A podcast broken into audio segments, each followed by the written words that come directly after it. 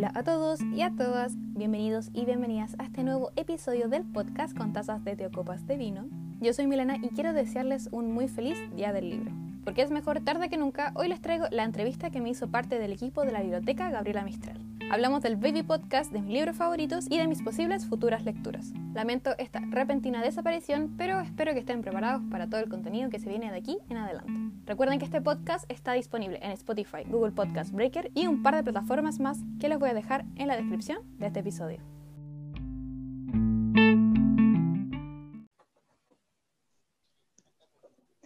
Ya, parece que ya estamos en vivo. Así que queríamos darle la gran bienvenida a todos los amigos y amigas de la Biblioteca Regional Gabriela Mistral. Estamos muy contentos por esta primera versión del encuentro de mediación lectora y experiencias digitales. Y primero me voy a presentar yo, egoístamente, y soy Laura Vargas, soy encargada de mediación lectora de la biblioteca y hoy día estoy con mi compañero. Mi nombre, bueno, Hola, y a, hola a todos y a todas. Mi nombre es Juan Manuel Droguet, soy el encargado de la sala juvenil, de la colección juvenil de la biblioteca y encargado también de los clubes de lectura que se realizan en, la biblioteca de nuestra comunidad. Y hoy día tenemos eh, la, gran, la gran invitación de Milena, que es la host, que es como la, la invitadora, por así decirlo, de eh, el podcast con tazas de té y copas de vino, Así que, Milena, si nos puedes un poquito hablar de ti antes de entrar a, lo, profundo de la entrevista, por favor. Ya, eh, hola, hola a todos, todas, todos. Eh, yo soy Milena, eh, hace poco cumplí 20 años, soy Capricornio, Ravenclaw, estudio pedagogía en castellano y filosofía. Pasé a mi tercer año, si no me equivoco, a mí me confunden mucho estos años, semestre, un desastre con eso. todo muy bien, y estoy muy emocionada por esta invitación. no habíamos tenido la oportunidad de, conocernos, así que igual va, a estar interesante la entrevista. Sí.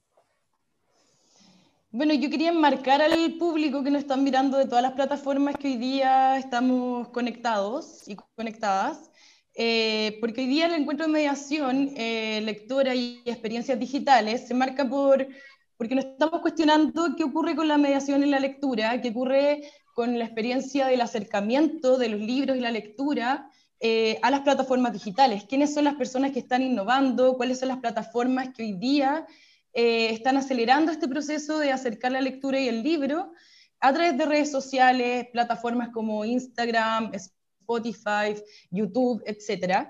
Y hoy día, en particular, queremos hablar sobre la plataforma de los podcasts, y por eso tenemos a nuestra gran invitada Milena, eh, y queríamos que nos contara un poco hoy día eh, sobre cuáles fueron como lo que te llevó a crear el podcast con tazas de té y copas de vino. Eh, la verdad fue más que nada como a mí me gustaban mucho los podcasts desde antes, los descubrí como en 2018 más o menos creo, y los empecé a escuchar y dije, eh, qué rico es como cuando te sientes parte igual como de una conversación a pesar como de que no necesariamente conoces a las personas, entonces dije, sería bacán como lograr esto como un, un, nivel de cercanía o como algún tipo de conexión, no sé, porque igual a pesar de que...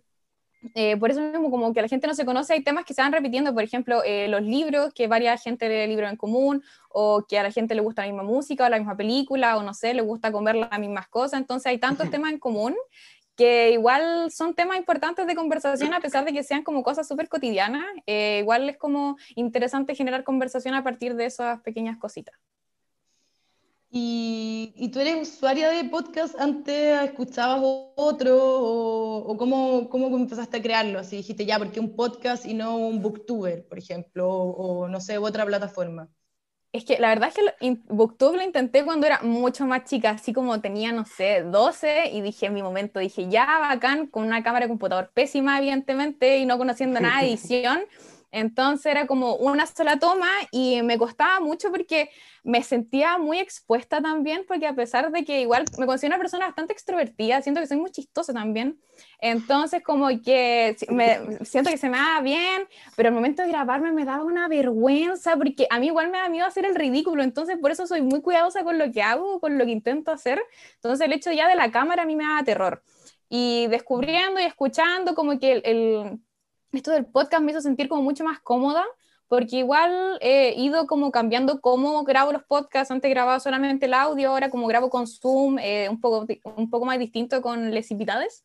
Entonces, pero igual el hecho de que sea solamente audio, igual me llama más la atención de que sea como video, aunque igual me gusta más como Instagram, que es como un poco más corto, pero el hecho de que sea como la conversación grabada solamente es algo que siento que a mí por lo menos me acomoda mucho más pudiste, pudiste sobrepasar el, esa incomodidad de estar escuchándote, porque obviamente uno cuando se escucha es totalmente distinto a, a como uno se oye normalmente. Sí.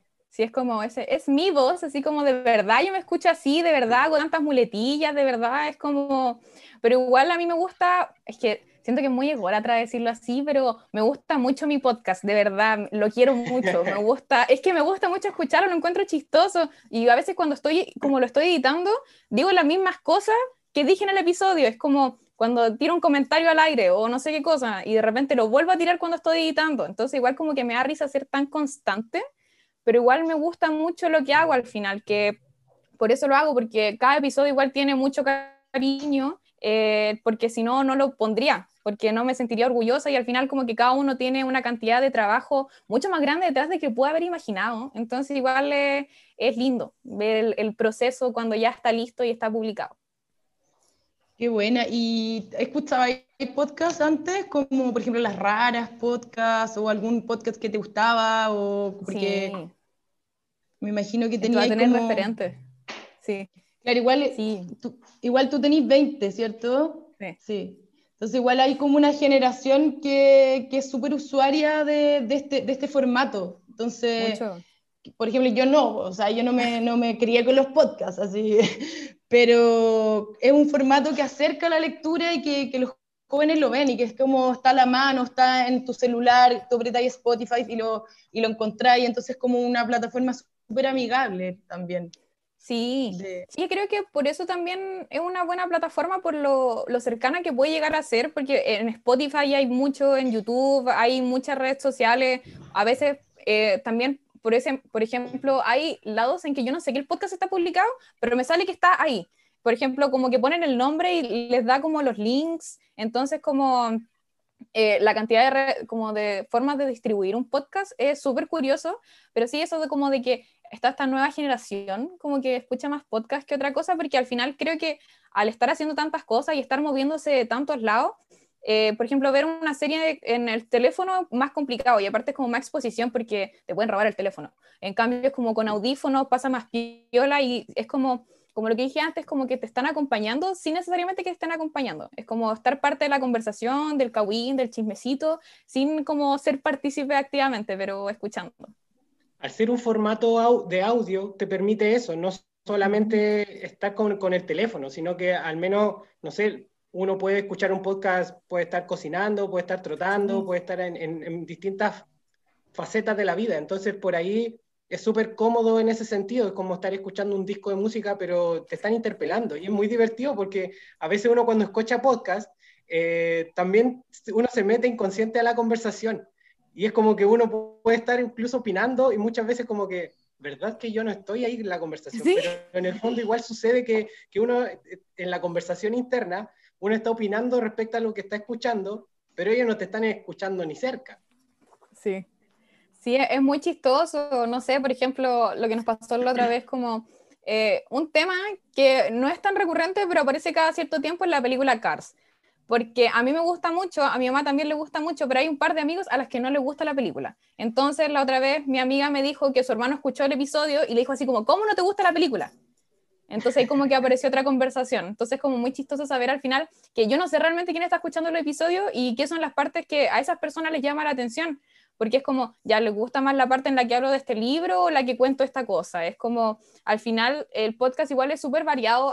Hablo de libros, de películas, o solamente como de temas como con mis amigos también. Entonces, como, también. sí, especiales, especiales, de muchas también cosas. De, unos de One Direction, me parece, unos de Los de las entrevistas lectoras también, que son súper interesantes, de, que son como, hay otras, según parece, hay unas cápsulas de mensuales de libros también, que tú de alguna manera pudiste un poco modificar esta estructura para hacerte, para hacer la parte de tu mismo podcast. Entonces, como que no solamente, eh, al menos cuando uno lo escucha, no solamente es la conversación respecto a libros, sino que hay momentos, en, hay capítulos en donde uno de repente está escuchándole y está como hablando de One Direction o hablando de, bueno, al final, a, fines del año pasado estuvo muy de moda la, la, la, serie Gambito de Dama, entonces también tenía especiales respecto a eso, entonces como que de alguna manera pudiste modificar un poco los formatos de los capítulos y de los episodios para mostrarlo a la comunidad. Entonces también es como súper importante ver, ver, ese trabajo de, de, estar inspeccionando un poco cómo está, cómo se mueve la audiencia en ese sentido, cosa de que la audiencia también pueda retribuirte, ir, eh, o sea, puede, puede hacer una retribución contigo respecto a los, a los contenidos, respecto a los formatos y respecto a lo que tú también estás produciendo para la comunidad. Sí, es que yo creo que este concepto de que mm, que es como hacer el podcast que te gustaría escuchar, como hacer el libro que te gustaría leer, como en, todas estas versiones que pueden llegar a existir. Eh, por yo misma edito el podcast, yo lo grabo, yo lo planifico, yo hago todo porque me encanta planificar. Entonces, como yo me cercioro muy bien de los detalles también. Y aparte me gusta mucho como estar pendiente de redes sociales, ver harta serie. Entonces, como me gusta, es como cuando, por ejemplo, Gambito de Dama, a mí me encantó Gambito de Dama y estaba como, quiero hablar de esto en el podcast porque yo sé que la gente la va a querer escuchar. Es como, y estaba así como, ¿con quién puedo hablar? Y es como, ya, mi amigo que le gusta en la serie, hablamos de Gambito de Dama. O, por ejemplo, ya sobre este bien particular con esta amiga. Entonces, como, eh, o sea, los temas igual los voy viendo bien, como, es que, es que era como, ¿cómo lo puedo poner? Que me guste a mí. Y esa es una cosa que siento que es lo que más me llevó trabajo, porque al inicio yo quería que fuese como una estructura súper clara para todos los capítulos, así como la, intro, tener secciones y el capítulo termina. Pero al final como que sentía que eso no me acomodaba porque decía, ya, pero es que quiero que esto quepa, por ejemplo, hablar de libros que sea lo mismo que hablar de películas, y al final es como, no puedo porque no son lo mismo. Tengo que ir modificando la estructura del capítulo para darle como la importancia a cada parte, porque quizá en una película lo más importante sea la trama y en el libro lo más importante son los personajes. Entonces, como no puedo medir lo mismo de la misma forma, y creo que esa fue como un poco los cimientos de la entrevista lectora, porque mi idea era así como, eh, todas las personas que leen son personas diferentes, y así es como ya, pero todos tienen maña, es como, ya, pero ¿cuál es el libro favorito de tal persona y de tal persona? Entonces la idea era como generar preguntas que fuesen como, siento que muy pedagógico igual, así como muy básico, así como preguntas alternativas, no sé, así como de, de, de responder. Es como una pregunta que se pueda llenar de la forma que sea, así como que depende de la persona que venga, que la llene como quiera al final. Y esa era la idea de la entrevista a lectores y siento que por eso a mí me ha gustado tanto y dentro de la misma entrevista eh, voy como recordando respuestas anteriores, porque por ejemplo, una de las que más me gusta es como mezclar dos personajes que te gustaría que se conocieran.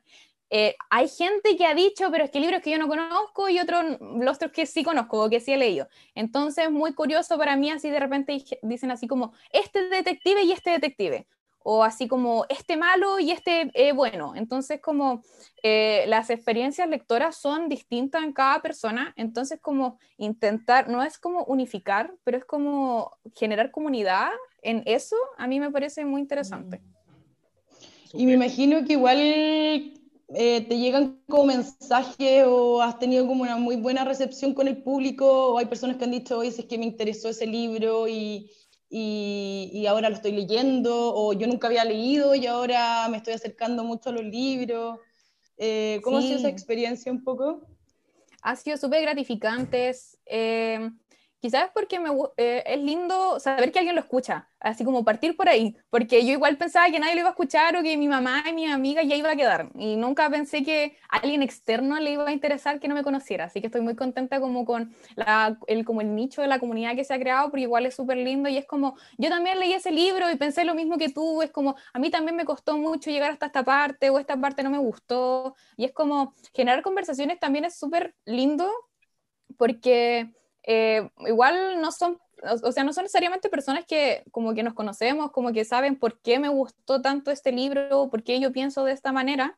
Entonces, al final es como eh, el podcast ha permitido que se genere un diálogo muy rico, como entre personas y quizá entre los mismos comentarios también he visto que gente se etiqueta y que gente se los manda, como que cuando publican el capítulo en su historia etiquetan a otra persona. Entonces igual es como, eh, no, no, sé si decirlo como chistoso, pero es muy gratificante ver que la gente igual eh, lo disfruta y que puede generar conversaciones con su propio grupo de, amigos eh, a través de un podcast.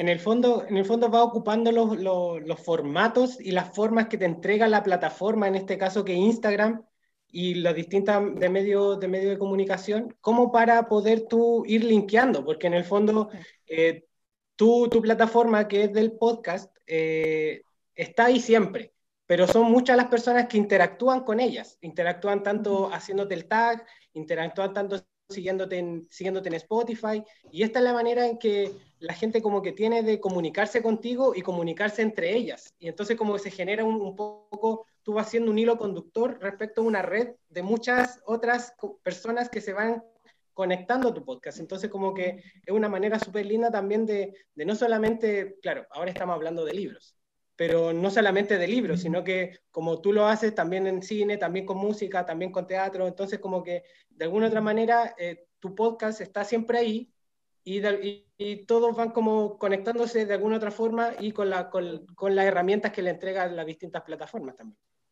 Sí. Oye, chicos, nos están haciendo algunas preguntas en las plataformas y la primera es, ¿qué es un podcast? O sea, partamos de la base. Lleguemos, Entonces, lleguemos a... partamos del principio, de la génesis. Sí. Entonces, me gustaría que tal vez la Milena nos, nos pudiera eh, contar qué es un podcast. Mi abuelo me hizo la misma pregunta. Eh, y yo le respondí diciendo que el podcast es como un programa de radio, pero grabado, y que está en YouTube. Y lo entendieron súper bien. No sé si esa explicación sirve. También, pero para también sirve que, que, uno puede ir y volver al podcast cuando quiera. Sí. O sea, puedo dejar el podcast a medias, puedo, no necesariamente está en vivo. Yo creo que eso, eso uh -huh. también es otra de las cualidades sí. que tiene el podcast, que, que, es como un episodio de radio que uno puede dejar en pausa. Entonces, de alguna otra manera, un podcast, un poco para contestar las consultas que nos estaban haciendo, es como esta, este episodio grabado y producido, porque no es solamente... Eh, hay un proceso también previo al, al, al capítulo, que más adelante vamos a hablar de eso también, que es todo lo previo a lo que se hace un capítulo, que, no es, eh, que es harto, el proceso de edición es mucho más que el proceso de grabación. Ojalá se entienda quien haya hecho la pregunta. No, no, no contamos con los nombres acá, pero claro, yo si le, si le contara a mi abuelita o a alguien que no sabe, no sé, o a, no sé, yo misma tampoco sabía antes, entonces era como un programa de radio que queda grabado y que uno puede consultar constantemente cuando quiera y que además los capítulos quedan grabados como una especie de series y y eso, así que Milena podría aprovechar de decir en qué plataforma estás, cómo se llama tu podcast y darnos más info. Mi podcast se llama Con tazas de té o copas de vino. El nombre lo creé después de una eh, como club de lectura en que estábamos hablando y era muy rico porque de hecho era una foto y la captura como la descripción de Instagram era así como qué rico poder conversar en un club con tazas de té o copas de vino y sentirse como parte del grupo. Y cuando estaba pensando en el nombre dije, oh, porque lo encontré como justo, porque dije, parte de mi grupo de amigos les gusta más tomar vino, eh, yo me incluyo en mi parte de mi otro grupo de amigos que nos gusta más tomar té, y a pesar de eso tenemos conversaciones súper buenas, chistosas, como que podemos coincidir a pesar de eso. Y está disponible en Spotify, Google Podcast, Apple Podcast Breaker y Pocket Podcast y Radio Republic también. Uh -huh. Oye, la última pregunta del ítem 1. Eh, te quería preguntar qué expectativas tenías y cómo han ido cambiando en el tiempo. Hoy, yo primero pensé que nadie lo iba a escuchar, porque pesimista siempre, oh. porque dije, qué vergüenza, ¿quién va a querer? Porque igual yo como cuando empecé no tenía muy claro qué quería hacer, tenía como, sabía que quería grabar conversaciones de amigos, esa era como mi base. Y como todo lo que fuese pasando después, como que fue como que apareció, como que se dio la oportunidad, lo pensé, lo anoté en un, como un cuaderno de ideas y de ahí como que fue ya, lo fui planificando más, como estructurándolo un poco más, porque ese era como mi problema, como que al no saber cómo generar una estructura, y a mí me complicaba mucho eso de que quería solamente una estructura para todos los capítulos y al final darme cuenta de que no, es como que cada capítulo al final merece su propia atención, su propio trato, hay que eh, planificarlo de forma distinta, con diferentes cantidades de tiempo, se edita también en, en distintos tiempos. Eh, eso fue lo que más me ha ayudado y, y también es como el hecho de saber cuánto trabajo hay detrás, porque igual decía, ya, es llegar y grabar, eh, y al final no, o sea, planificar es como, o sea, yo planifico mucho, yo no sé cómo lo hacen otras personas, de hecho hablamos de esto antes con mi amigo, es como, yo planifico mínimo como con dos, tres meses de anticipación, no, ya no tres meses, dos. Eh, y ya tengo planificado, ya sé que lo va a pasar esta y la próxima semana. De ahí en adelante son, es un bosquejo, es como para tener una idea, así como ya quiero hablar de esto, de esto y esto. Y si no, por ejemplo, pasa algo y no puedo hablar de ese tema, lo cambio por el que tengo la semana siguiente o, la, o ahí voy viendo. Entonces al final es como lo que más eh, ha cambiado es como mi forma, yo creo, de enfrentarme a los distintos como formatos, como lo de, lo de la edición, lo de planificar, lo de ver los tiempos, lo de ser, no, como no ser tan crítica conmigo misma respecto a que tengo que cumplir mi estructura, eh, a pasar un poco más de ya, como tu estructura está bien, pero hay cosas que no dependen de ti y hay que aceptarlo y trabajar con eso. Depende también de los invitados. Los invitados también, como como tú bien habías dicho, eh, los capítulos se conforman también a partir de los invitados y las invitadas. Entonces, como que también me, produce un poco, eh, bueno, eh, desde la biblioteca también generamos un podcast y también, mucho más que libros, que editamos solamente cuatro capítulos porque éramos conscientes del trabajo previo, o sea, hay un trabajo previo que es de planificación eh, nosotros éramos cinco personas quienes nos encontrábamos y ya cinco personas era harto, harto, costaba encontrarse. Después planificar el capítulo, eh, grabar el capítulo. Eh, muchas veces quedaban partes de fases, entonces había que, toda, toda la fase de edición era lo más engorroso respecto al capítulo o respecto al producto y el contenido que vamos mostrando. de hecho, la grabación es lo más divertido, porque uno se encuentra, uno como que está y se instala a conversar. Y eso era como lo más importante en el fondo, que es como, ah, me parece que, o sea, tú, a ti cuando te encuentras con tus invitados o invitadas y a nosotros cuando nos sucedía lo mismo, encontrarnos a conversar era lo de menos, porque de hecho se nos iba el tiempo, eh, editar también ciertas partes que no sé si podías ponerla, porque, no sé, uno también, la conversación fluye muchas veces la conversar de los libros era solamente el puntapié inicial porque podías terminar hablando de comida, de la mascota, de, que el mundo se está cayendo, etc.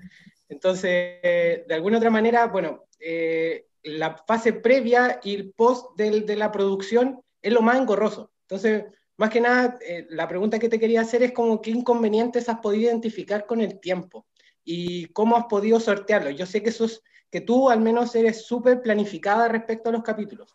Eh, recuerdo haber visto un par de historias tuyas en Instagram en donde, claro, era como, eh, oh, esta chiquilla lo planifica todo, entonces como que es súper admirable también, es súper loable, porque obviamente el, el, contenido que tú generaste y el producto que tú generaste se nota que tiene esta planificación previa pero obviamente tiene estos inconvenientes. Entonces me gustaría saber cuáles fueron y cómo has podido sortearlos, porque eh, tu podcast no solamente terminó el, en, tuvo un receso, sino que me parece que va a seguir, el, contenido sigue, entonces un poco cómo, cómo, va, cómo los sorteas y cómo has podido ir sorteándolos.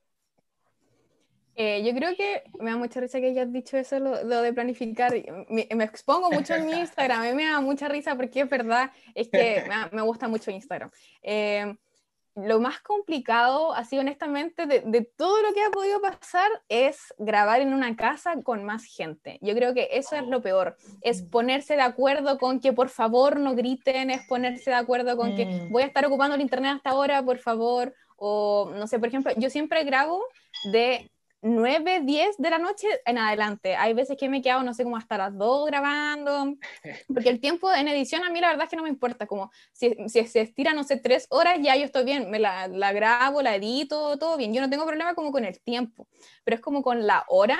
Por eso yo siempre cuando alguien me dice así como, ¿sabes qué? Tal día, yo usualmente los, como digo, ¿sabes qué podría ser el lunes? Ya, bien, pero es como, ya voy, le tengo que avisar con tiempo, así como mañana voy a grabar, por favor no me tan bulla, y de repente igual, es que yo vivo con, tengo más hermanas chicas, entonces de repente escucho a una correr para allá, correr para acá, que mamá, que otra cosa, que de repente pasan con así como con los zapatos, entonces, y yo soy súper quisquillosa porque, por eso, volviendo a la idea de, la producción y todo eso, a mí no me gusta escuchar podcast con gente hablando de fondo, lo encuentro terrible, a mí me carga porque si estoy escuchando algo, estoy escuchando a las personas que están hablando. Y la maña la maña. Esa es como mi maña como de edición. Yo no quiero que nada se escuche atrás, que los perros, no, ya, si la persona que está invitada como que se le escucha ya, yo no tengo que hacer más pero si puedo controlar mi casa, aquí nadie se mueve.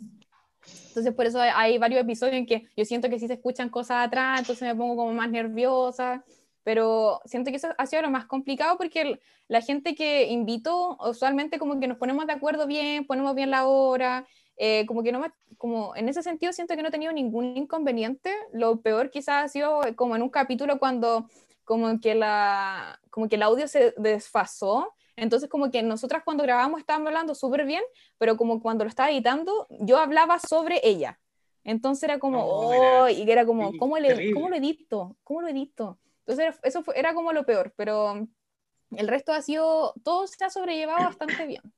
Y si ha habido un problema, la gente no lo ha sabido porque yo he sabido improvisar.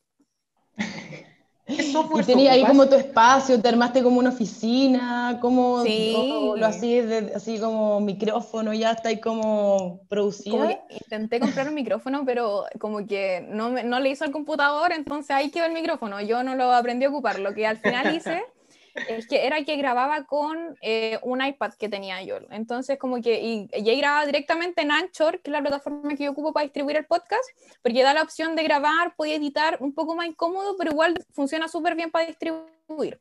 Entonces grababa ahí súper bien eh, y un día como que se me borró un archivo y no quedó como copia y yo sufrí mucho. Fue muy terrible. Entonces dije, no, no puedo. Entonces voy a grabar con Zoom porque Zoom me queda el respaldo, me queda no sé qué cosa, puedo como, que es más seguro también.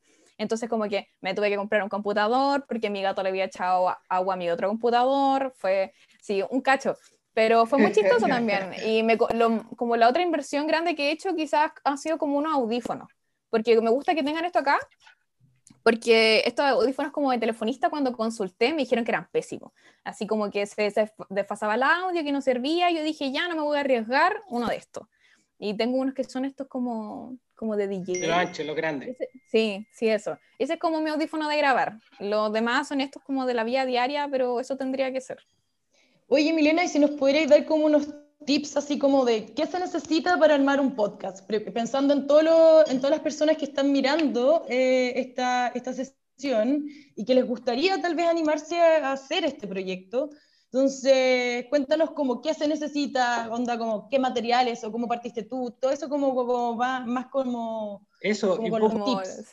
un poco para complementar la idea de Laura, eh, también los softwares que tú que tú ocupas. Es un poco, eh, esta parte un poco técnica, pero, pero no, es menos importante, porque igual hablaste de Anchor, hablaste de, de Zoom, pero, pero hay varias herramientas que también son para edición. Entonces, como, un poco complementando lo, lo, de Laura, eh, ¿cómo, ¿cómo, fuiste orquestando los capítulos desde lo técnico? Sí, em, primero, o sea, primero en pánico no sabía qué hacer y busqué en Google cómo empezar un podcast. Entonces, y me llevó a varios videos, gente hablando cosas muy técnicas y yo la verdad es que soy harto floja, entonces no iba a verme un video como de tres horas de cómo, cómo aprender a editar. No, no, no. Entonces lo que hice al final fue, le pregunté a una amiga que tiene un podcast, de Podcast, la Steph, dije así como, ¿me puedes dar consejos? Me dio como, más como en, en, el sentido como estructural, así como cómo organizar el podcast ahí. Ya, lo primero es, yo creo, eh, o sea, buscar en YouTube, buscar como alguna cosa básica. Hay un video, no me acuerdo muy, era, creo que es como el primero, no estoy segura, pero un tipo en un fondo azul y habla súper clarito como de, de qué hay que hacer, como cuáles son los pasos. Es como ya, primero el tema, el nombre, ya eso aparte. Y más en el sentido técnico, una plataforma donde grabar. Yo recomiendo Zoom porque creo que es muy es como amigable, te sale ahí el botón grabar, es más simple y aparte te queda el respaldo como en la página. Entonces yo creo que está bastante bien. Eh, y si no, Anchor también deja grabar, que es una aplicación que tiene un simbolito como morado. Eh, y tiene, son como una ondita, es como la Wi-Fi, pero da vuelta. Eh, Anchor, y yo ocupo una que se llama para editar Hokusai 2, que es como para celular, plataforma, celular. Es que todas las otras que vi, que eran como Audacity o mm. varias como de computador, eh, eran mucho, tenían muchos botones y, y yo no, no, no, iba a aprender a hacer eso. En, cambio, como está en el iPad o en el celular, así como que yo puedo ir cortando cada opción. Y mucho más práctico, mucho más fácil, porque yo igual pensaba que era como que iba a necesitar así como un micrófono súper grande o aprender a, a, editar, o, y al final es como, no, al final es como una, una aplicación súper básica de editar un micrófono del celular y un lugar donde grabar y con eso está ahí más que bien. Después ya un micrófono. Sí, con eso se puede partir y con eso he seguido, la verdad. He intentado comprar micrófonos, pero están caros. Entonces, eh, hasta ahora voy bien con mi, con mi audífono, con micrófono incluido. Entonces, yo creo que con eso estaba bien. Si al final lo importante, yo creo que es ser como constante y, y mantener la idea. Y de ahí seguir en el tiempo y si algo más se da o querer profesionalizarlo como con algunos más implementos, podría ser mejor también quizás. Pero si no, con los audífonos y que se escuche bien, yo creo que está más que bien. Súper. Oye, Milena, una última pregunta de este ítem y de ahí partimos con, con el ítem 3. Pero claro, como en fondo tú igual armas una curatoría, armas una, una estructura, te organizas, buscas los invitados. ¿Cómo ha sido? Lo, porque tienes invitados súper interesantes. Estuve escuchando el podcast cuando invitaste a la lectora de Metro, Sí. Y, cómo tú haces los links con, con estos personajes que, que, nutren la programación de tus podcasts. ¿Cómo ha sido esa experiencia de ir armando los contenidos? Que eso es lo que hace interesante el, el programa. Pues. Entonces, ¿cómo, ¿cómo ha sido esa experiencia? Eh, yo creo que lo más importante ha sido, o sea, todo surgió como desde la entrevista lectora, porque primero invitaba como gente que era amiga, que yo sabía que eran conocidas, que sabía que me iban a decir que sí, porque igual o sea, lo peor que te pueden decir es no, simple le pregunta a alguien cuando he invitado a gente que no necesariamente conozco y le digo así como, hola, quisieras participar y me dice que no. Hasta ahora nadie me ha dicho que no. Eso ha sido lo bueno. Estoy muy contenta por eso. Pero es como, mucha gente habló de la lectora de Metro antes de que yo la invitara. Entonces, como que yo tampoco la conocía mucho y, mucho, y la dijeron como tres veces y dije, no, ya la tengo que invitar sí o sí. Y le mandé un mensaje así como del Instagram del podcast, así como, hola, por favor, me gusta mucho tu trabajo, eh, me da vergüenza, pero ya ahí como que hago la invitación. O, por ejemplo, con eh, eh, Amantes de Cartón de Víctor Hugo Ortega apareció porque eh, la editorial Víscera igual es como, me empezó a gustar harto, la empecé a seguir en Instagram, vi que sacaron este libro, me gustó mucho, publiqué como una foto y no sé cómo le llegó el autor y le dio like, porque estaba como mi gato y el libro, yo no sé cómo pasó eso, y ahí mi mamá me dijo, pregúntale. Y le dije, me va a decir que no, pregúntale. Y le pregunté y me dijo que sí, y fue muy amable, fue una muy buena entrevista también, o con Maibo Suárez también, la autora de Sara, que me gustó mucho, lo promocioné como por todas mis redes sociales. Es, eh, y como que al final como que me, como que me notó, en un, me metí a un live de editorial, la editorial del libro, y me dijo, mira, está ella, ella ella lo leyó, y me dio mucha vergüenza porque su historia llorando, eh, no muy digno tampoco, pero me recordó Cuando terminaste el libro. Cuando terminé llorando, sí. Eh, qué terrible.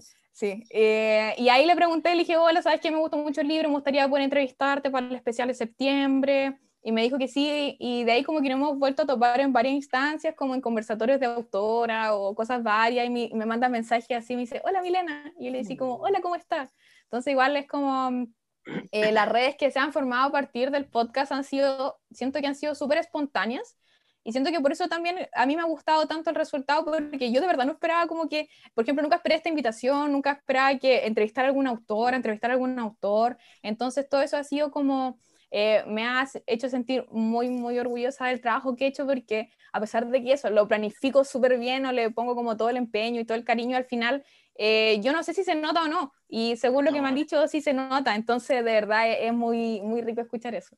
Sí, Milena, se nota, se nota mucho, se nota bueno, felicitarte por tu trabajo, felicitarte por lo que, por lo que tú un poco desde la inocencia partiste, pero como que llegaste incluso a, entrevistar a, los autores del libro, a las autoras de los libros. Es como que para alguien que está comenzando con un podcast, llegar a ese, a ese, a ese apuntar a eso, eh, es súper, súper gratificante. Entonces, no, felicitarte también eh, a nuestra audiencia, también dejarlo invitado para mañana. Mañana tenemos a Javier Chandía, que vamos a estar hablando de eh, Carabooks, que mañana vamos a explicar de qué se trata.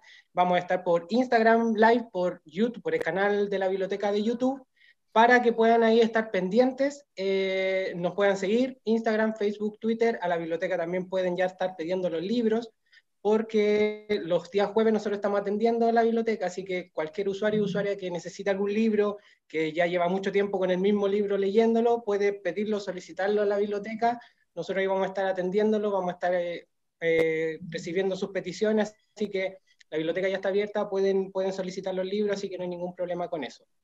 Eh, otra cosa también es que nos vayan, las consultas que nos van, a, van dejando desde el YouTube o desde Instagram, vamos va a haber un, al final de, la, de, esta entrevista va a haber un, pequeño espacio donde podamos hacerlas, pero, pero las que van, las que hemos recibido las vamos dejando para final, así que no hay problema, dejen las, eh, dejen las, las consultas ahí y nosotros las vamos a ir respondiendo. Eh, Milena, en esta parte de la entrevista, yo, yo sé que tú la leíste, esto me parece que es la parte que un poco, que, que un poco más te gusta, porque es, es desde tu yo y desde tu yo lector. Entonces, un poco queremos sacar esta Milena podcaster, sino que ir a la Milena lectora. Entonces, más que nada, eh, bueno, tenemos varias preguntas que tú de a poco sé que las vas a ir eh, respondiendo. Pero primero, ¿qué fue lo que te motivó a leer? Eh, ¿Cuál fue ese primer impulso a la lectura? ¿Cómo fue ese primer interés por la lectura? ¿Hay alguna persona que te cautivó para la lectura? O sea, que te llevó, que te encausó. ¿Hay algún hecho en tu vida que también marcó tu gusto para la lectura? Un poco cómo, si nos puedes contar cómo, cómo ha sido ese, ese gusto y ese, no solamente gusto, sino que se nota también que a ti te gusta eh, hacer que todo el resto lea. Entonces, como que, ¿cuáles son tus principales motivos en realidad? Em, qué chistoso eso. Pero sí, la pedagogía, el lenguaje, ahí está. Eh, sí. yo recuerdo, el primer libro que leí así como muy en serio que recuerdo fueron como Los Juegos del Hambre, porque mi hermana, tengo una hermana mayor también. Entonces ella estaba hablando mucho del libro, de la película, no sé qué cosa, y una que zapa cuando es chica, dije, yo también lo quiero leer. Y le dije a mi mamá, y mi mamá me dijo, tú jamás te vas a leer eso. Y yo le dije, mamá me está subestimando. No, yo no leía nada en ese tiempo, eh, entonces de verdad era un libro como de 14 lucas, que era como así, entonces era como, como que igual eh, entiendo por qué dudó. Ahora creo que ya sabe en qué se ha convertido su pequeña inversión. Eh, ahora me los compro yo los libros, entonces está bien. sí, entonces siento que eso, y ah, conversando también un poco con mi mamá, porque también le leí la pregunta de ella, porque ella también es, mi, mi, línea editorial me ayuda mucho con eso. Parece que sí. sí, no, sí, mi mamá es fan número uno. Eh, me recordó que cuando era chica tenía este libro que me gustaba mucho que se llamaba El libro de los valores, que era como, como grande y salía como un oso y era como de animales, pero como animados, como con esta historia, así como de valores, de no sé qué cosa. Entonces, me acuerdo que ese libro lo recuerdo como con mucho, mucho cariño. Y igual está como ya viejo, está como con la solapa un poco rota, pero mi mamá siempre como que me lo leía en la noche. Como que a veces cuando mm. ya era como que no había nada más que hacer o era así como, ¿sabéis qué, porfa? y me leía el libro. Y de ahí ya pasar como, no sé, en el colegio igual eh, nunca tuve como una gran cantidad de amigas, entonces era como, mm. para no sentirme sola, aislada en el... Em, como la humillación interna que una siente pero que lo, el resto no ve, eh, dije, no, me voy a poner con un libro y voy a hacerme la interesante, y no, yo estoy leyendo, para no estar sola. Em, entonces de ahí como que los libros al final fueron como esta especie como de lugar seguro en el que yo podía sentarme y estar así pa, pa, pa, pa leyendo y como que al final que es como encontrar el lugar seguro que uno siempre busca, que cuando uno lo puede encontrarlo como en amigues, como que al final lo va construyendo desde el interior y ahí va proyectando también. Más sobre todo en espacios y en circunstancias un poco vulnerables. O sea, eh, sobre todo en la adolescencia, muchas veces sucede que, uno intenta encontrar un par, intenta encontrar una persona que tú digas, eh, efectivamente yo tengo los mismos gustos que ella o que él, pero, pero claro, al no encontrarse, eh, los libros funcionan mucho como refugio en esto. sin ir más lejos, este último año también los libros, yo no me imagino una cuarentena, otra cuarentena sin libros, por ejemplo. Porque no, porque fueron un refugio, yo creo que fueron un refugio no solo para quienes son lectores y se consideran lectores, sino que para aquellos que no tenían siquiera el hábito de lector. Y fueron como, wow, realmente estoy descubriendo mundos con las letras. Entonces, un poco como que la lectura funciona en este sentido como, eh, y primero es un ejercicio de intimidad, muy desde la intimidad. Eh, muchas veces dentro de los clubes de lectura me comentaban que uno está pasándose una película solo y, sucede mucho de que, que, claro, uno cuando no tiene el respaldo o un poco, sí, el respaldo de las películas, eh, se inventa el personaje y muchas veces el personaje uno. O sea, es fácil decir que el coronel Apuriniano buen día tenía los rasgos de uno o, o, que Amaranta también tenía los rasgos de una. Entonces, como que también uno tiene, uno toma el rasgo del personaje y de alguna manera esto es lo que uno genera este, este vínculo con el libro primero y después parte eh, desde la conversación y desde el compartir. Y eso es lo que tú haces muy bien respecto al podcast también, que, compartes un poco tu visión del, libro, compartes tu visión de los libros en general y te permite también generar esta intimidad respecto a que, oye, sabéis que a mí me encantó Rochester, o, no, perdón, odié mucho a Rochester de, de Mary, de, de Jane Eyre, lo odié y claro, podí generar un, un, vínculo con otra persona que también lo odia mucho. Entonces como que va, va, va generando, no sé, como que empaticé mucho con Víctor Frankenstein o, o, realmente como que yo estaba full, full team Frankenstein monstruo porque mucho odiaban a Frankenstein al doctor.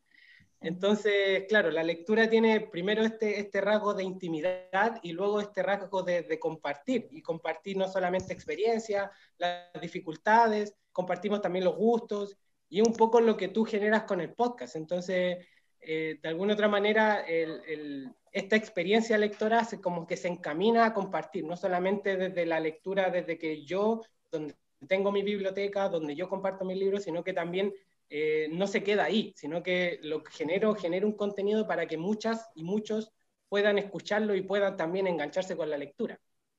Entonces podríamos decir que este podcast podría ser como un imaginario de un, un gran patio escolar lleno de amigos que están comunicando y hablando los mismos sí. libros. ¿Podríamos imaginar eso?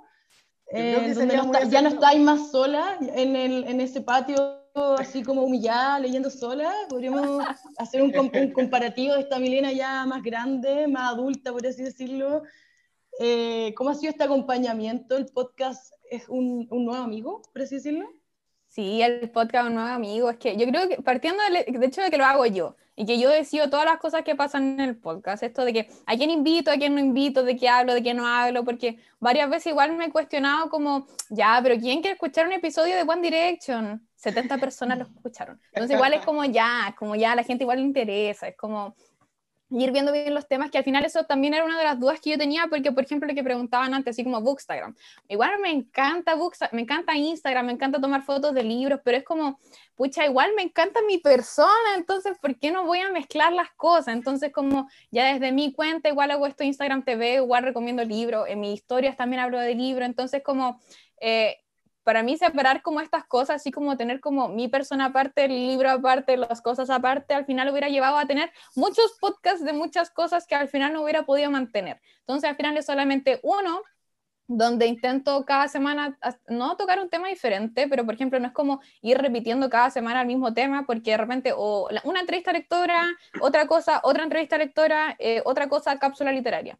Entonces, como ir viendo bien los temas, ir hablando al final de lo que me interesa a mí, porque suena súper dictatorial, pero es muy chistoso también elegir los temas, porque al final igual voy viendo qué le gusta a la gente también. Es como, a la gente le gusta mucho la entrevista lectora, las cápsulas literarias también me han llegado mucho, muy buenos comentarios de las cápsulas literarias. Entonces, como, eh, igual voy generando contenido a través de lo que la gente quiere, pero nunca es como dejando pasar lo que yo quiero, porque al final es como coincidir en lo que queremos y de ahí ya seguir generando el contenido que a toda la gente le guste también. O sea, no a toda la gente, pero a la gente que escuche, que sí le guste el, y, el episodio. Y probablemente... Oye, Milena, y volviendo un poco como a la Milena lectora, ¿cuál es tu maña lectora? Que de hecho eso no habían preguntado, oh, pero sí. ¿cuál es tu maña?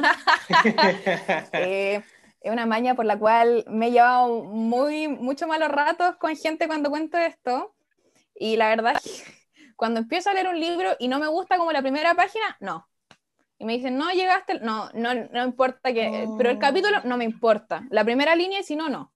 No me ha pasado, me, lo voy a, me pasó con un Bolaño que quería leer, quería leer llamadas telefónicas y estaba muy motivada con leerlo. La primera línea no me llamó, lo dejé ahí. Y me da mucha vergüenza admitirlo porque quería hacer un especial de Bolaño, pero no pude leerlo porque no, no me gustó, no me llamó, no. dije, no es mi momento. Entonces, por eso soy, por eso me dicen, pero no has leído una página, no leíste la... Y yo, no, es que no...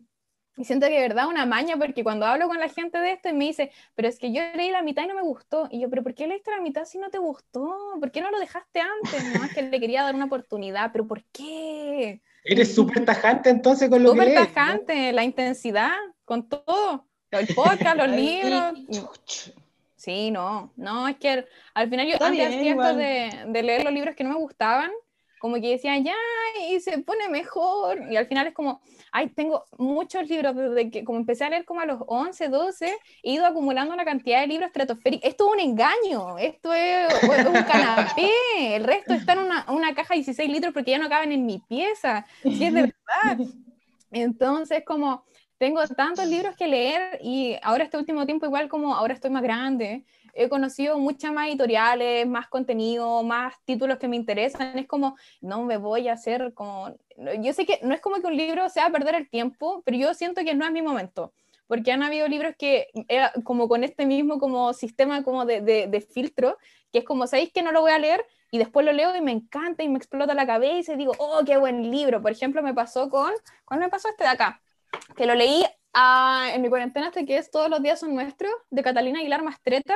Lo intenté leer, lo tengo por ahí como el 2000, no me acuerdo cuando lo compré, como 2017 lo habré comprado, 2018, y no me llamó. Lo leí como los primeros dos capítulos y dije, ¿para qué lo voy a leer? Lo leí hace dos, tres meses y yo, lágrimas, comentándolo, Instagram TV, recomendando todo.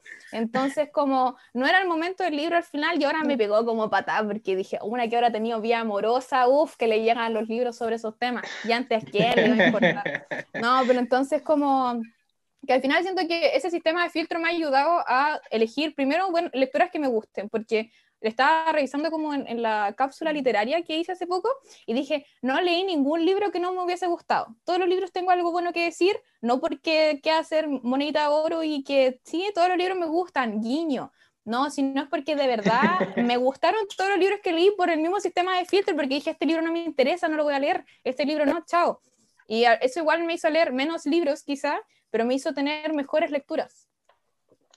A lo mejor no, no por ahora, o sea, el libro no, no te hace sí, sentido por, eso. por ahora, pero, sí. pero puedes tomarlo en un tiempo más y puedes ahí tomarle el sentido que, que no le encontraste ahora.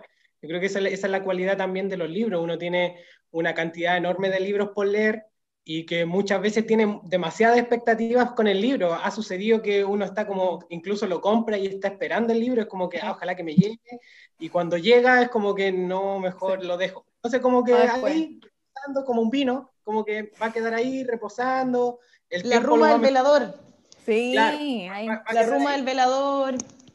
Sí, es que al final esto de como de comprar los libros como, me acuerdo que una vez lo dijo como Fa Orozco, no me acuerdo si lo dijo en un video o como en alguna historia de Instagram, pero era como que al final de verdad como que su librero era como una especie de librería. Y es como, yo compré ese libro, sé que en algún momento lo quiero leer, ahora no es el momento, pero va a estar ahí. Entonces igual me ha pasado a veces que estoy en la noche y es como, no, por ejemplo me pasó con cómo acabar con la escritura de las mujeres, lo compré en un momento que dije, ya, lo quiero leer y al final dije, no, ¿sabéis que mejor no? Y lo dejé ahí y lo empecé como en una noche y como que ya a, a las, me quedé como hasta las 3 de la mañana leyendo porque era algo como que no podía parar al final. Entonces como, como cada libro yo siento que tiene su momento y que no lo voy a, no lo voy a leer si no me, no me llama en el momento. Al final es como tiene que tener su tiempo y si no, ahí va a estar esperando. Por algo lo compré. Y si no, no, no, lo, no lo vendo porque no me da lata enviarlos por Starken, la verdad, pero están ahí.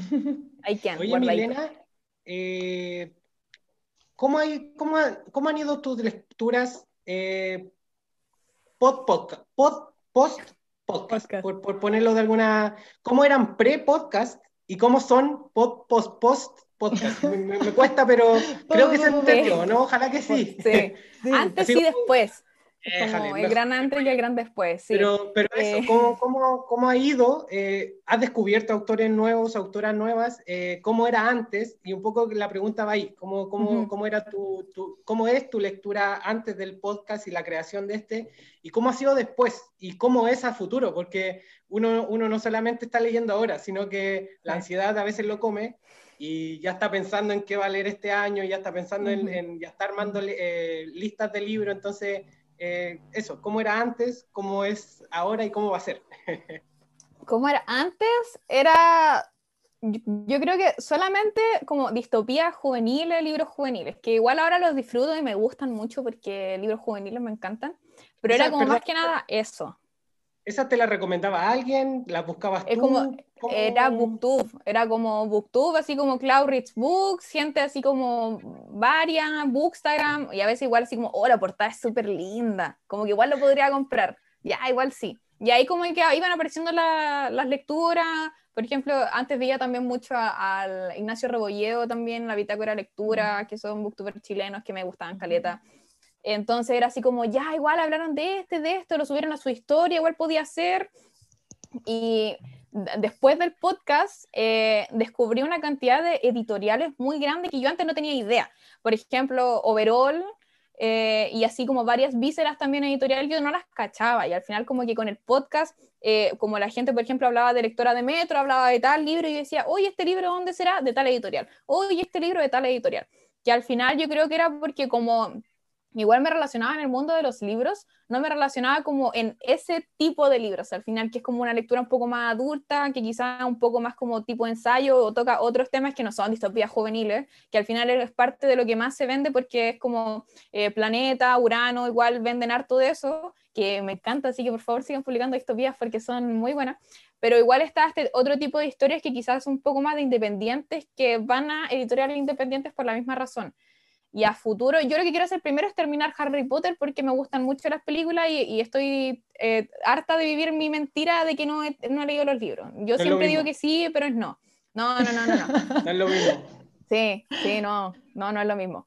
Eh, y yo creo que quizá leer un poco más en inglés es como mi meta ahora. Yo creo que sería como lo único. No es como eh, qué libro, sino es como yo creo que inglés solamente como para para practicar un poco más el idioma, para encontrar un poco más chistoso, para ver cómo, cómo igual es la diferencia con la traducción, porque eso es lo que a mí me interesa. Tengo un par de libros que igual digo, es como, lo habrá dicho así, no, no se igual Es como, claro, por eso es como, es como, para leerlo en, en, el idioma original más que nada, pero yo creo que ese es como el plan, porque como leer de libro específico, igual varias veces he dicho, no, este año voy a leer esto, mentira, no lo leo. Entonces como que ya dejé de hacer eso y me, me, pongo como más metas como grandes, como las metas de Goodreads. Este año quiero leer 20 libros. ¿Cuáles? Yo no sé, pero sé que quiero leer 20. Van a ser. Van a ser 20. Mínimo, esperemos. Qué bueno.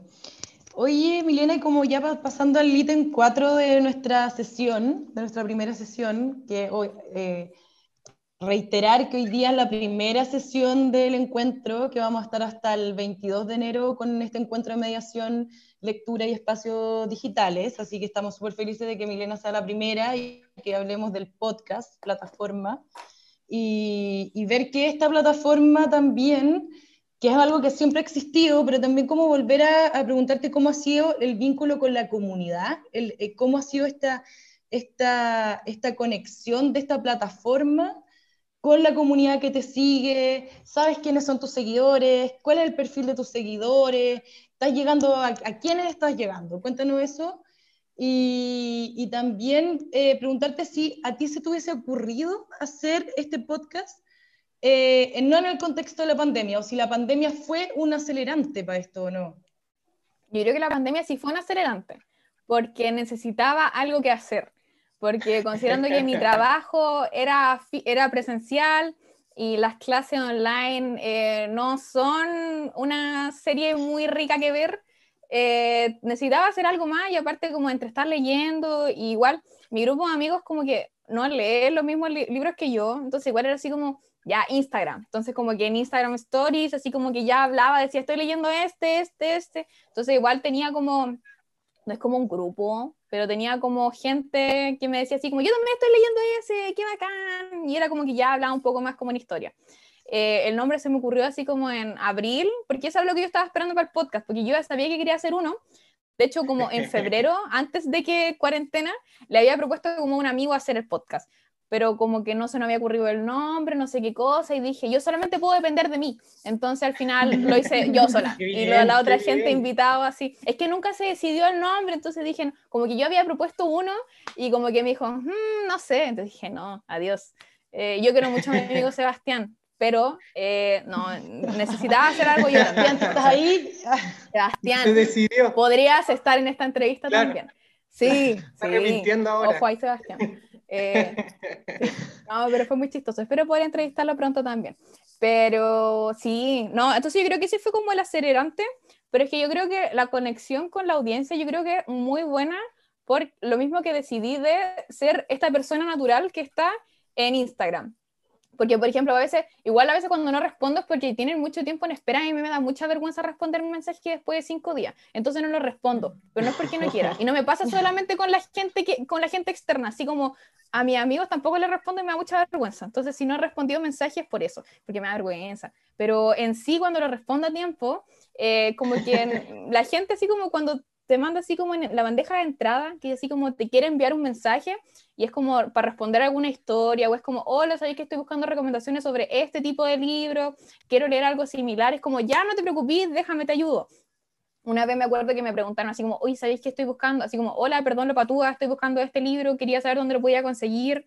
Y es como, mira, eh, dame dos segundos, pa, pa, pa, internet, voy a encontrarlo acá, acá, acá, acá, acá, acá, te mando todos los links. Y decían, ya, gracias, porque es como, eh, es, bacán como poder ayudar en ese sentido también y es como al final es como eh, ser amable, yo creo, es como, no le cuesta nada ser amable y si alguien te responde una historia de Instagram diciéndote así como, oh, a mí también me encanta ese libro, no te cuesta nada ir y ponerle, oh, a mí también, porque es, es, como una emoción, estás hablando del libro, estás comentando algo que te gusta, entonces, como, y genera conversación al final, entonces como, yo sé que no toda la gente que me sigue en mi Instagram, como que es Mindrágora, escucha el podcast que es con tazas de té, pero sé que varias gente de ahí lo escucha y me responde o me lo postea y me dice, oye, me gustó mucho este episodio, podría hablar de esto. Y a veces igual pido sugerencias también, que creo que una de las cosas más importantes, o cuando digo, les gustó esto, les gustaría esto, y me llegan primero muchos mensajes así como, me gusta mucho tu trabajo, y después como, podrías hablar de este libro, de esta película o de esto. Y digo, ya, y lo anoto. Y como que va igual ayudando también. Igual haces caso a tus auditores. Igual Estás súper pendiente. si me debo a ellos. Si ellos no lo escuchan, no, tengo a nadie. Me debo a mi público en todo sentido. Pero sí es verdad. Sí, te cuesta, te cuesta súper poco generar esta cercanía con la gente. Yo siento que como que no, no, no te cuesta nada. Entonces como que de alguna otra manera el, el, el, tu trabajo un poco a partir del podcast también es súper interesante desde la mediación, porque no simplemente tú presentas un libro, porque lo he visto en tu stories, la, tú presentas el libro y, y, con la mayor efusividad posible, porque he sido testigo de cuando lloras con los finales, entonces como que también yo, la, es muy chistoso, porque uno cuando, a veces, cuando está en el Instagram, de repente como que está llorando por un final de un libro, qué apasionada, qué, qué, qué intensidad, qué emoción, y es súper lindo también verlo, porque en el fondo como que quienes estamos del otro lado, que quienes somos audiencia, también como que nos identificamos, porque no es que lloremos todos con todos los libros, pero sí, sí se nos hizo un puchero leyendo crónicas de una muerte anunciada o qué sé yo. Entonces como que también generamos empatía a partir de eso. Entonces siento que no te cuesta casi nada generar como esta cercanía con tu audiencia. Eh, entonces la pregunta un poco apunta a que cómo esta audiencia, eh, bueno ya lo dijiste, pero cómo, eh, porque es parte integral de tus contenidos. Siento que es parte súper importante de lo que tú vas generando.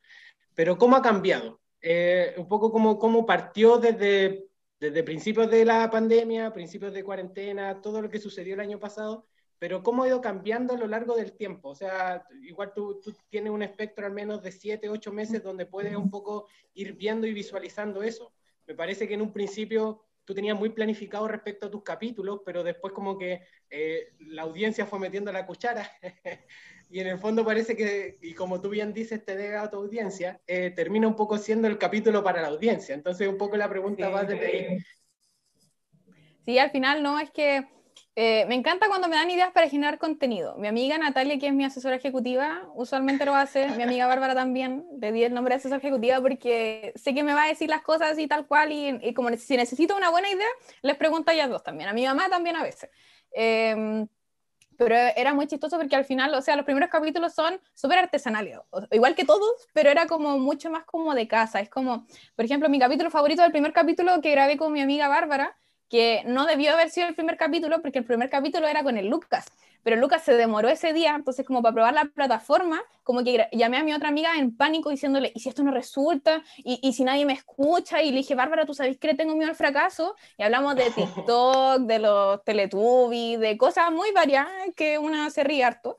Eh, y de ahí pasar, por ejemplo, a generar contenido que es como más, no sé si más masivo, pero siento que ya no es necesario entender los chistes internos para entender el capítulo. Por ejemplo, las entrevistas mm. lectoras, que son como, o, gente que no necesariamente conozco, que no necesariamente son como gente de mi círculo cercano, pero hay gente que estoy entrevistando igual porque tenemos el eh, círculo común, o sea, el, lazo, que es, por ejemplo, los libros. Y toda la gente que le gusten los libros puede entender una entrevista lectora, porque igual las preguntas son, eh, no es que sean básicas, o quizás sí lo son, pero son igual como, son temas de conversación, que igual es como, ya, pero ¿cuál es tu libro favorito? Como define tu libro favorito en tres palabras, sin decir cuál es. Entonces igual es como, eh, son cosas que siento que son más, no sé si más masivas, pero siento que son un poco más generales que eh, contar el chiste de lo que pasó en el Kawin de tal casa.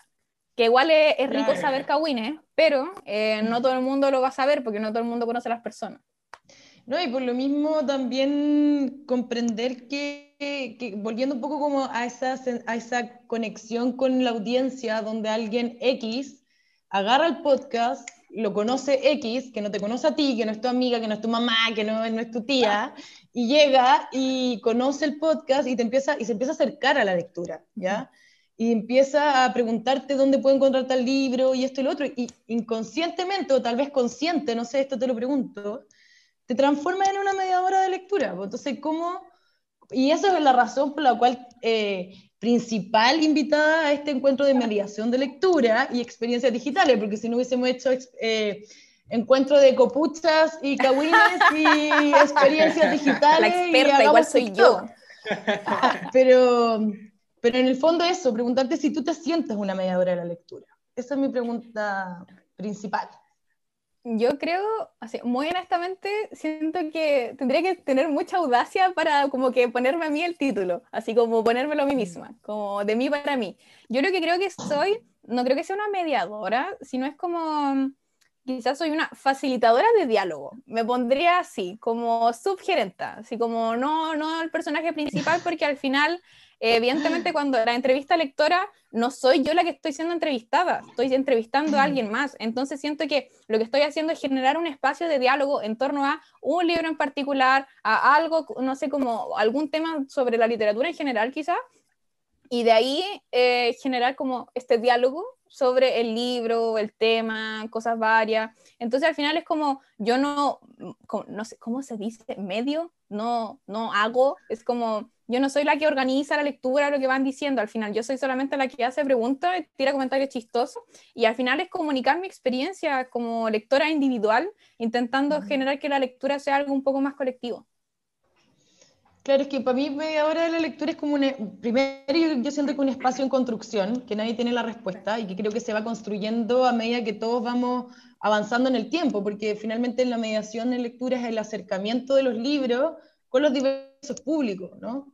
o con, un posible no lector y tenéis como a ese profe de lenguaje que te, que te, cautivó y te enseñó el primer libro o el primer libro que te regalaron y vais generando ese vínculo, ese acercamiento. Entonces también es súper interesante cuestionarnos sobre esos auditores que no te conocían, que tal vez nunca se imaginaron que al apretar clic iban a hablar de libros y comienzan como a acercarse. Entonces, en ese sentido, como también aprovechar de felicitarte, porque creo que sí eres una mediadora de lectura y, creo que, es súper interesante que estas nuevas plataformas, que los jóvenes y las jóvenes eh, estén acercándose a la lectura también desde las redes sociales, desde, desde Instagram, desde eh, YouTube, etcétera, cosas que antes no existían. Entonces, eh, eso, ahora queremos ir con las preguntas del público, porque ya se está acercando el fin de nuestra primera sesión. Hay varias. También aprovechar De, decirles que nos quedan 10 minutos, así que si el público quiere generar más preguntas, ahí en la casa nos tiren más preguntas. Pero una que nos mostraron eh, hace un ratito era cuáles eran los planes para el podcast de este 2021. Los planes para el podcast, primero es más contenido lector sí o sí. Eh, por lo menos algún libro mensual. Quiero intentar hacer como, ay, tenía como notado como una idea, pero era como, eh, no necesariamente un club de lectura, pero como ir comunicando los libros que voy a leer para ver si la gente los quiere leer o algo antes. Pero no es como, para que no sea solamente como una entrevista lectora de, hola, tengo este libro, sino es como, hola, leamos en conjunto. Hacer como algo aún más interactivo quizá. es que siento que el club de lectura sería demasiado, ya no tengo tiempo para más clubes de lectura, estaría muy contenta, pero no, no puedo. Pero hacer quizá algo un poco más interactivo con la audiencia, quizá como con algún invitado que sea un poco más recurrente podría ser, eh, y quizá mantener un poco más el ritmo que sea un poco más estructurado, así como esta semana va a haber una eh, cápsula literaria, esto, entrevista lectora, algo más, y quizá ir repitiéndolo y que vaya cambiando como según pueda ir grabando y según tampoco pueda ir grabando, pero que los episodios se vayan acomodando así para que igual la variedad sea mucho más grande y no sea como toda la semana un episodio sobre el libro. Porque a pesar de que me guste mucho hablar de libros, me gusta hablar de otras cosas también. ¿Cuál es tu, bueno, otra pregunta también que tenemos de, nuestra audiencia es ¿qué, ¿cuál es tu capítulo favorito? Creo que ya lo dijiste. que el, primero. el primero que no debió haber sido. el primero que no debió haber sido. pero, pero ¿tienes otro? ¿Tienes, una, ¿Tienes alguna entrevista lectora que te haya cautivado, que te haya gustado? Eh, ¿Alguna cápsula lectora también que, que, haya también quedado en tu retina? Eh, ¿Tiene algo por ahí? Em, no voy a decir que todos son mis episodios favoritos porque eso sería eh, mentir, porque algunos me gustan más que otros, como que es que aparte me gusta mucho escuchar el podcast también, lo pongo a veces, digo, oye, sí, esto está súper bueno, es como, hoy sí, como que bueno que lo grabé, así como para darme como más ánimos también. Revisándolo también, uno que me gusta mucho es el de el episodio 25, que es la entrevista a la Fran de Leo Solo Mujeres, porque ese fue el episodio que se perdió.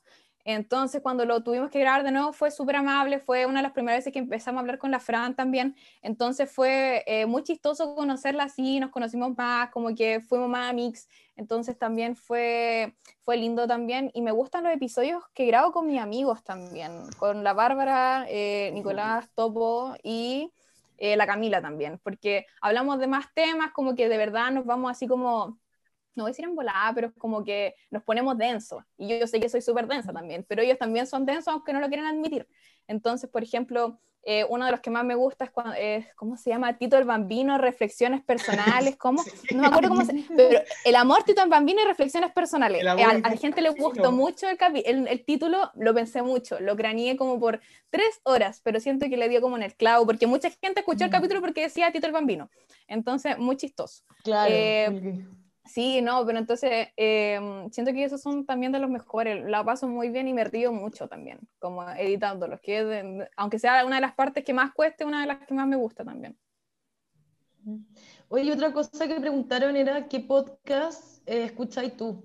Si tiene alguna recomendación de podcast, eso. Si tengo alguna recomendación de podcast, a ver, voy a abrir Spotify, porque yo escucho podcast en Spotify, es donde más escucho podcast. Tengo uno que se llama, eh, o sea, lo tengo así como por lista, El pájaro periférico, eh, Perdón por el Spanglish, El club de los amargados me gusta mucho, eh, Se regalan dudas y ¿Dónde está el chiste? me hace reír mucho. ¿Cuál más tengo? La de las amigas, obviamente. Y sí, tengo el BBB Podcast también. Tengo varios, sí, como si fuéramos amigos también me gusta. De una bicicleta lo escucho cuando me quiero sentir intelectual eh, querido diario y así varios. O sea, la cantidad de podcast igual que escucho igual es varia, pero igual ahora como que tengo que priorizar los episodios porque ahora como yo hago mi podcast, es como que yo escucho mi podcast además de otros podcasts, entonces como que tengo que ir repartiendo bien los, los tiempos porque si no, no alcanzo. ¿Cómo han influenciado estos podcasts en el tuyo? Eh, en el tema de la estructura, en el tema de la es que yo por eso cuando recién partí como que yo quería una estructura súper clara y que todos los capítulos fueran iguales y de ahí dije, no puedo, no puedo, no, no, me puedo hacer esto, no, no, me va a costar mucho, no me va a gustar mi trabajo y eso es lo que me estaba como comiendo más la cabeza, dije, pero ¿por qué todos tienen su estructura y yo no? Y al final es como, no, pues encontrar la estructura que a ti te sea cómoda, porque al final la persona que hace los capítulos eres tú, y si no te gusta tu podcast, a nadie le va a gustar. Oye, otra cosa que nos preguntaran era si a ti te gustaría escribir un libro. Ah, sí, mi plan ¿Y de, qué sería? No. ¿Y de qué sería? Eh, yo antes me hubiera gustado mucho escribir como uno, yo creo que de fantasía, así como cuando estaba como bien en la distopía, así como alguno de los bosquejos que debe estar por ahí, como fanfic, una que siempre le gustaron los fanfic. Ahora yo creo que quizá podría ser como algo más contemporáneo, pero me gustaría algo también hacerlo como, como aquí, no, no sé si en La Serena, pero así como tipo Chile porque siento que hay mucho contenido de otros lados, eh, mucho contenido gringo, mucho contenido de Mm. Londres o de, de otro lado, pero es como, aquí igual tenemos cosas súper buenas, todos nos sabemos los mismos caminos, entonces, por ejemplo, si alguien dice, ah, es que fui a pasar por la calle de Londres, tal por cual, todos saben cuál es porque es un lugar Mm. súper conocido, pero al final es como, ya, pero si yo caminé por la Alameda, todo el mundo sabe cuál es la Alameda. Es como, como igual te- deberíamos sentirnos más orgullosos de lo que tenemos aquí. Entonces, como me gustaría quizás algo más enfocado a eso. Y algo más de chiste también, una, una chistosa. No podría escribir un drama. Yo creo- quizás yo sí, creo sería que un queda muy reto. bien haciendo stand-up también. Sí, no, los podcasts son un stand-up, son Sí. un... Pero la pedagogía ahí está también. Me tienen que escuchar, me tienen que escuchar y una Sí. chistosa igual. Entonces Va, ahí está. va a ser una muy buena profesora obligado Público a, a ponerte Sí. atención. Sí, por favor. No, la última pregunta en honor al tiempo. Em, ¿qué invitados interesantes te gustaría tener? Uy, ay, qué invitado interesante. Ay, qué va- no, no había preguntado eso tampoco, no he tenido tiempo, tanto tiempo de planificar. Yo creo que quizá algunos, yo creo que autores, autores de algún otro libro o quizá alguien un poco más relacionado con las películas. Me interesaría mucho saber cómo es el proceso de adaptación de un libro a una película. Ahora, como que se me, es lo único que se me ocurrió porque igual uno siempre dice, ay, es que el libro es mejor que la película, es como, ya, pero ¿cómo sabes qué detalles del libro son cruciales como para poner en la película? Siento que eso sería muy bueno. Ahí me dieron una idea. Muchas gracias. Porque si no... anótala, anótala. sí, no. Va a quedar grabado igual en el YouTube, Sí. está, ahí lo podemos revisar. Voy a recordar.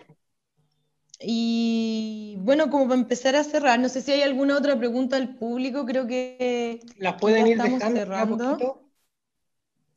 vamos Nos a ver el no. Instagram Live, creo que ya estamos. Sí, parece que ya estamos. Em, lo último y no menos importante para cerrar esta sesión era que te queríamos preguntar cuál es tu libro favorito. Ya. Aquí tomé dos opciones. Una más clásica a la gente que le gustan los clásicos y una más contemporánea porque la variedad. Eh, los tengo acá a mano. Así que Frankenstein es como mi opción clásica porque este fue el que leí hace un par de meses y de verdad yo siento que me cambió muchas formas de ver como la vida, así como eh, la perspectiva de la criatura, la perspectiva, esta idea de la responsabilidad. Eh, que una igual como que la tiene en mente, pero es como, una nunca sabe como el poder de sus creaciones o de cómo se sienten las cosas que uno hace, entonces como dimensionar eso de manera constante y aplicarlo como en la vida diaria, yo siento que me, me pegó así como, como brígido, así como que lloré mucho.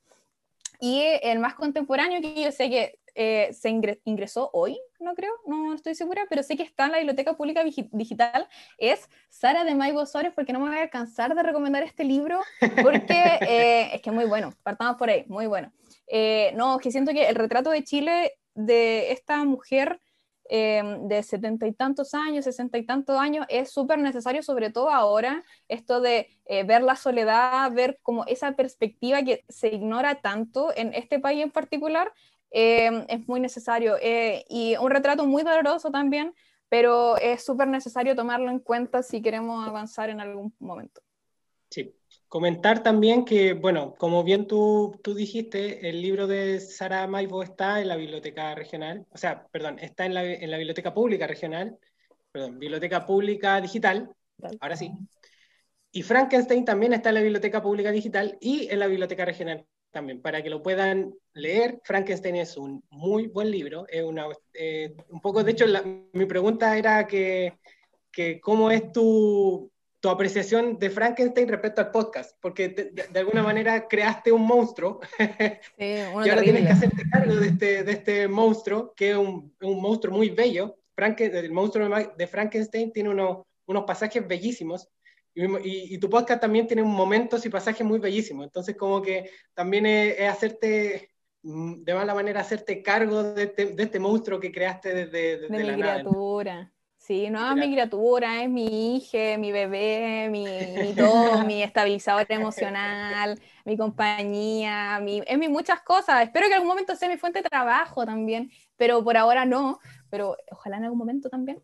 Pero sí, yo estoy muy contenta eh, porque como la paternidad será deseada o no será, yo decidí crear este podcast, decidí eh, generar contenido, decidí hacer lo que quiero con este podcast y también respondiendo a las necesidades del resto de querer escuchar cierto contenido y yo de querer hacer cierto contenido, encontramos un punto en común y de ahí se vienen hartas cosas interesantes, así que estoy muy contenta.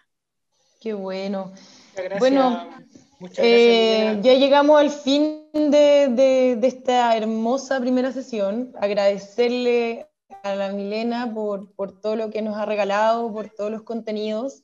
También si nos puedes recordar tus links de tus plataformas para que la gente que está escuchando te pueda buscar, encontrar. Eh, así que si nos mandas un recordatorio de... Sí. Yo soy Mindragora en creo que todas las redes sociales, TikTok, eh, Facebook no, Facebook no, Twitter no sé, pero Instagram sí. el podcast es arroba con tazas de té en Instagram y el podcast está en Spotify, Google Podcast, Apple Podcast, Breaker, Pocket Podcast y Radio Republic. Muchas, muchas gracias, Milena. Eh, bueno, por parte de la biblioteca también muchas gracias. Eh, tenemos un podcast que, que también humildemente no, no vamos a ni cerca, voy a compararlo con el tuyo, porque el tuyo, bueno, son cosas distintas, pero dejarte invitada también, vamos a, vamos a ver si podemos hacer algún enlace para que podamos generar eh, algún capítulo, si es que podemos dejarte alguna invitación por ahí. Me encanta generar contenido, por favor. muchas gracias, Milena, muchas gracias, Laura, a quienes nos estuvieron viendo también, muchas gracias, muchas gracias, dejarlo invitado también. Esto no termina hoy, eh, es la primera sesión, es la que más cuesta, pero mañana va a costar menos. Así que muchas gracias a quienes nos estuvieron viendo por parte de la Biblioteca Regional. Eh, que tengan muy buena tarde, eh, aprovechen de leer, está lindo el sol. Así que eso. Chao, gracias a todos y todas.